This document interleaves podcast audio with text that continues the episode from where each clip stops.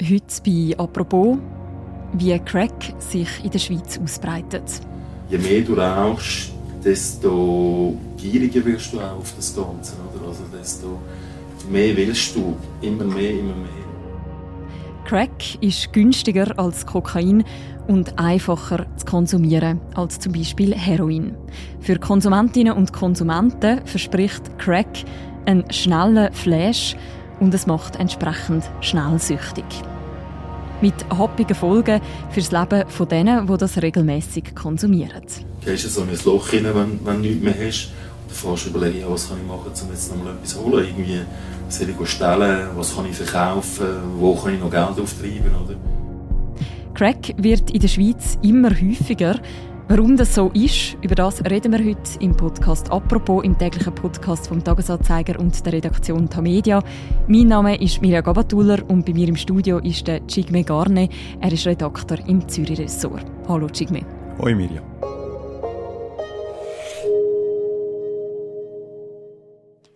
Chigme, du warst ja vor kurzem im Fixerstübli in der Stadt Zürich zu Besuch. Was ist das für ein Ort? Das Fixerstübli heisst offiziell Kontakt- und Anlaufstelle oder kurz K&A. Das ist ein Konsumraum, wo von der Stadt Zürich betrieben wird und wo Schwerstabhängige können ihre Drogen konsumieren, ohne dass sie befürchten von der Polizei kontrolliert zu werden oder büßt zu werden dafür. Sie kommen vor Ort Utensilien über, die sie brauchen für den Konsum, wie Spritzen oder Pfeifen im Fall von Crack. Und was noch dazu kommt, die Abhängigen können vor Ort ihren Stoff in kleinen Mengen untereinander teilen. Wir werden jetzt in der Folge viel über Crack reden und über Freebase, kurz Base. Was sind das für Drogen? Beide Drogen basieren auf Kokain, das bekannte Pulver aus der Coca-Pflanze, wo in der Regel geschnupft wird über die Nase. Jetzt kann man das Crack auch rauchen. Für das muss es aber zuerst noch aufbereitet werden. Das heißt, man tut es mischen und aufkochen, entweder mit Ammoniak oder mit Bachpulver. Dabei entstehen so kleine Steine, gelblich oder weißlich. Im Fall von Bachpulver redet man von Crack und wenn man es mit mhm. Ammoniak mischt, äh, redet man von Freebase. Fachleute setzen die beiden Stoffe etwa gleich, wenn es um Gefahren und Wirkung geht. Das Base oder auch das Crack, das sind zwei Stoffe, die eben auch im Fixerstübli konsumiert werden. Und einer, der das regelmäßig macht, ist der Dave, wo du dort getroffen hast. Kannst du mir kurz beschreiben, Crack rauchen? Wie fühlt sich das an? Wie ist die Wirkung? Wie lange geht es? Ja. Ich sage jetzt mal, wenn du am Anfang, äh, wenn du Zug 2 nimmst, dann ist es nicht mega. Es kommt sehr auf die Menge drauf an, wo du nimmst. Also einen kleinen Zug. Was ist er für ein Typ? Wer ist das? Der Dave ist ein 41-jähriger Zürcher, der jeden Tag in der Kanda ist und mir lange Auskunft gibt über seine äh, Geschichte und über seinen Konsum. Anders als andere Schwerstabhängige, die mit der Zeit verwahrlosen, habe ich ihm überhaupt nicht angesehen, dass er drogensüchtig ist, jetzt auf mhm. den ersten Blick.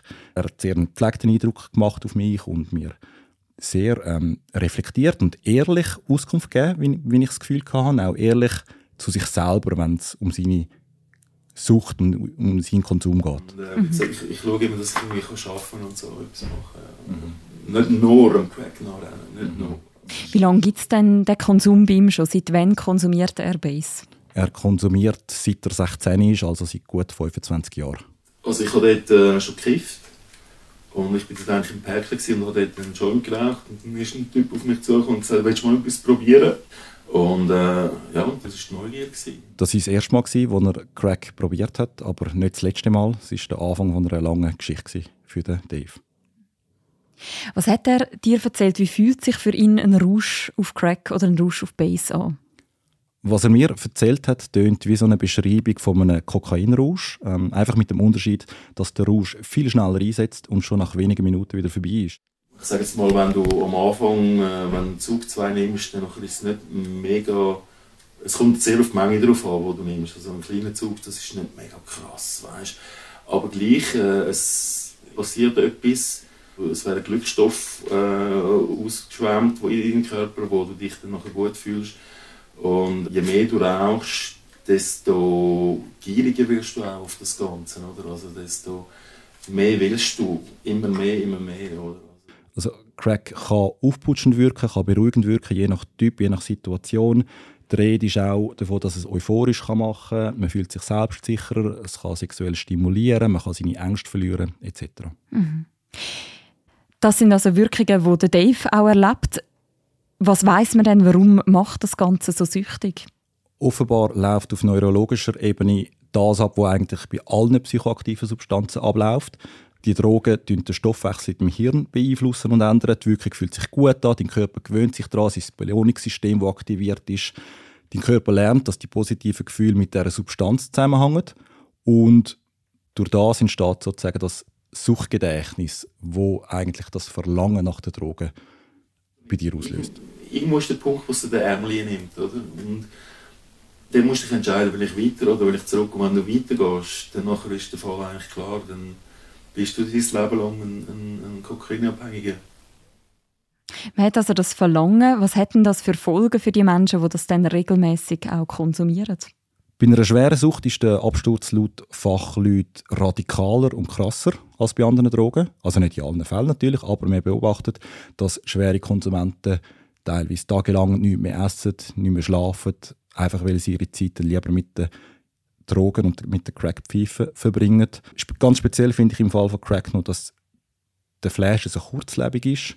Mhm. Darum hat für mich jetzt sehr deprimierend tönt, was der Dave und andere erzählt haben, dass sie eine Pfeife haben, das Verlangen wird ganz kurz gestillt, aber dann geht es gerade wieder los. Mhm. Kurzlebig, von was für einem Zeitraum reden wir da? Das sind wenige Minuten. Was hat denn der Dave dir erzählt? Was hat der Konsum jetzt alles mit seinem Leben gemacht? So wie er mir das erzählt hat, ist es am Anfang eigentlich gut gegangen. Er hat lange Zeit ein Doppelleben geführt, hat tagsüber geschafft und am Abend seine Drogen konsumiert.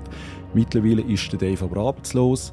Er jobbt ab und zu als selbstständiger Informatiker, aber das lange bei weitem nicht, um sein Leben und vor allem seinen Konsum zu konsumieren. Darum er bezieht Sozialhilfe und geht betteln auf die Straße. Da kommt das Craving, du gehst so in ein Loch rein, wenn, wenn du nichts mehr hast. Du fährst überlegen, was kann ich machen, um jetzt noch mal etwas zu holen. Irgendwie soll ich stellen, was kann ich verkaufen, wo kann ich noch Geld auftreiben, oder?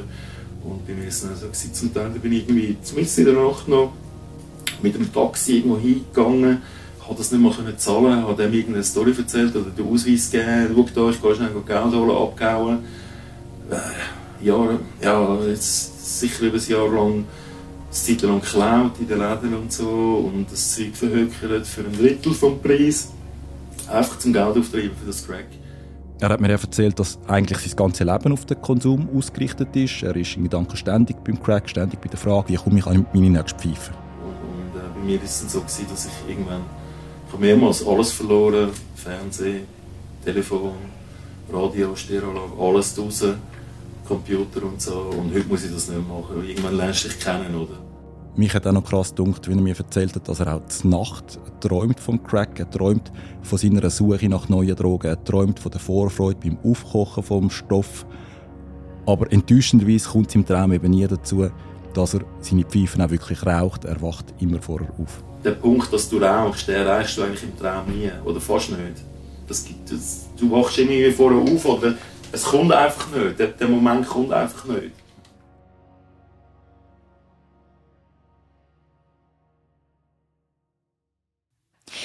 Wie viele Menschen konsumieren denn in der Schweiz regelmäßig Crack oder Base, so wie jetzt eben der Dave?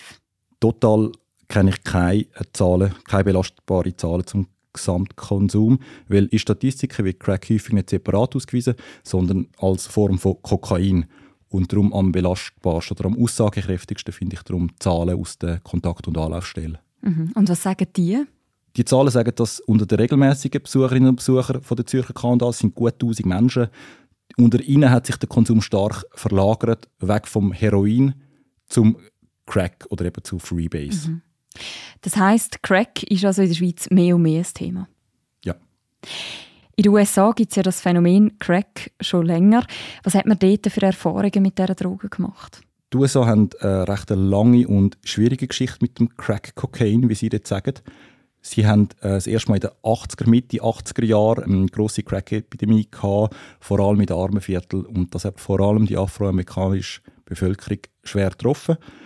Dort hat dann der Kongress reagiert mit einem heftigen Gesetz, das sogenannte 100 zu 1 Gesetz, wo der Handel mit Crack 100 Mal stärker bestraft hat als der Handel mit Kokain. Aus heutiger Sicht gilt das Gesetz als rassistisch, weil es die afroamerikanische Schwarzbevölkerung viel mehr getroffen hat als die Weißbevölkerung, wo man typischerweise eher mit dem Kokain in Verbindung bringt. Mhm. Durch die Verbreitung in den Großstädten hat Crack vor allem darum auch den Ruf bekommen als arme Drogen oder als Ghetto-Drogen, die günstig zu haben ist. Hat es ein ähnliches Phänomen auch in Europa gegeben? In der Schweiz zumindest war damals Crack nicht das Thema, gewesen, weil in Zürich hat man die eigenen Probleme mit dem Heroin und Stichwort Needle Park und Letten. Seit der Jahrtausendwende gibt es immer wieder Befürchtung, kommt sie immer wieder mal auf, dass sich Crack könnte verbreiten in Europa oder in der Schweiz. Äh, auch jetzt wieder ist die Rede von einer neuen Crack-Welle, weil man beobachtet, dass sich neue Szene entwickelt hat in verschiedenen Großstädten mhm. in Europa. Was ist denn in der Schweiz von dem sichtbar? Offensichtbar ist bis jetzt vor allem Genf gewesen, wo in den letzten Monaten vermehrt für Schlagzeilen gesorgt hat. Dort hat sich die Zahl der Konsumationen oder der Konsumentinnen und Konsumenten verdoppelt innerhalb von einem Jahr. Das Reden hat auch gegeben, dass der Genfer Konsumraum äh, zu wenig Platz hat für Crackraucherinnen und Raucher, dass es dort immer wieder Probleme gegeben hat mit ihnen und am Schluss hat man darum kapituliert und das Crack ganz verbannt aus diesen Konsumräumen. Und gibt es ähnliche Phänomene auch in anderen Schweizer Städten? Ich kenne da jetzt vor allem die Zahl aus der Stadt Zürich ähm, und dort hat der Konsum schon vor Jahren zugenommen. Was man jetzt nicht weiß, ist, ob Zürich die Genfer Entwicklung schon vorweggenommen hat oder ob Genf ein Indikator ist, dass es da nochmal einen erneuten Anstieg könnte geben in der Deutschschweiz. Mhm. Du hast vorher erzählt, dass auch die Mitarbeiterinnen und Mitarbeiter im K&A beobachten, dass sich der Konsum weg vom Heroin bewegt und hin zu Crack und Base. Was sind die Gründe für das? Da lässt sich leider noch spekulieren darüber. Eine Erklärung könnte laut dem Leiter der Zürcher K&A sein, dass so Lifestyle-Drogen in Anführungszeichen wie Kokain und leistungssteigernde Drogen eher im Trend sind als Heroin. Mhm. Ich denke, außerdem kommt dazu, dass Crack wie eine Art niederschwelliger ist. Man raucht es. Also Rauchen ist für viele wahrscheinlich einfacher, als sich Nadeln zu setzen, wie das im Fall von Heroin nötig ist. Was haben dir denn Betreuerinnen im K&A erzählt? Wie hat sich der veränderte Konsum ausgewirkt bei ihnen? Was sie erzählen, deckt sich eigentlich ziemlich mit dem, was aus Genf zu hören ist. Die Stimmung ist ein bisschen aggressiver geworden. Es kommt zu mehr Konflikt, mehr Gewalt. Vor allem immer dann, wenn die Konsumräume voll sind, alle Plätze besetzt und Klientinnen und Klienten müssen warten, mhm. bis sie ihre Pfeife rauchen können. Was wahrscheinlich öfters der Fall ist, wenn ich dir vorher so zugelassen habe. Genau, in der Kanada gibt es eine Warteliste, wo man sich anmeldet und dann darf man 30 Minuten maximal sich in dem Raucherraum aufhalten und dann muss man rauskommen und ich habe gesehen, es hat eine grosse Warteliste gegeben. Wie reagiert denn Politik auf das Ganze? Bis jetzt nicht gross. Man hält fest am bewährten System der Vier-Säulen-Politik. Die hat man ja damals etabliert, eben nach dem Needle Park und nach dem Letten.